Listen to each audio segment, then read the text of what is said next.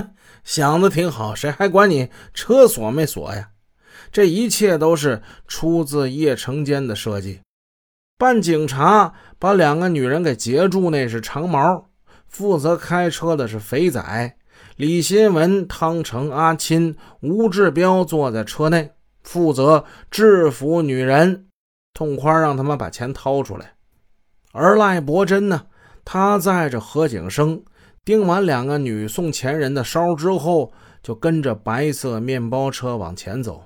他们负责监视后面，如果发现异常的情况，设法拦截。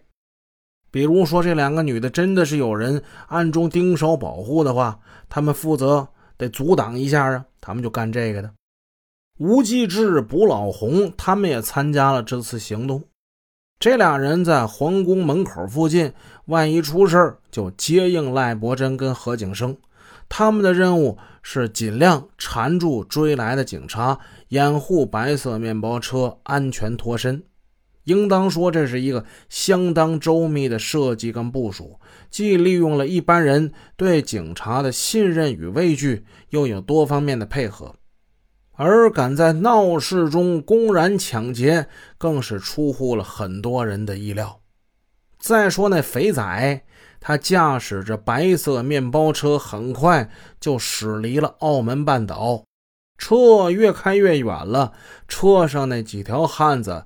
拔枪的拔枪，亮刀的亮刀，一车人呢就盯着那俩女人。我我们不是毒贩子，这女人已经吓傻了。都什么时候就这架势，还没明白自己怎么回事呢？还是想尽量的啊战战兢兢的为自己申辩呢？去你妈的！谁他妈管你贩不贩毒啊？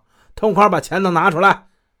此时的阿琴已经用枪顶着其中一个女人的脑袋了，他恶狠狠地说道：“而那李新文、汤成、吴志彪呢？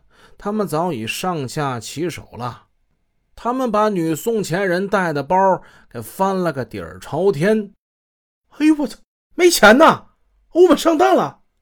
李新文有点慌，他把刀伸到年龄稍大那个送钱人的嘴边说：“说。”钱在哪儿呢？快说啊！要不然老子把你舌头给你割下来！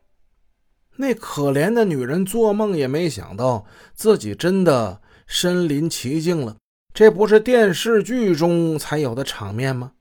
眼看着亮闪闪的尖刀就在眼前晃啊，他吓得泣不成声：“ 别杀我！别杀我！我家里的孩子还在吃奶呢！你们要什么我都给你，你千万别杀我！”俩女人都是这样苦苦哀求。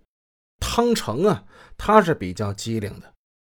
别着急啊，肯定在他们身上，慢慢找。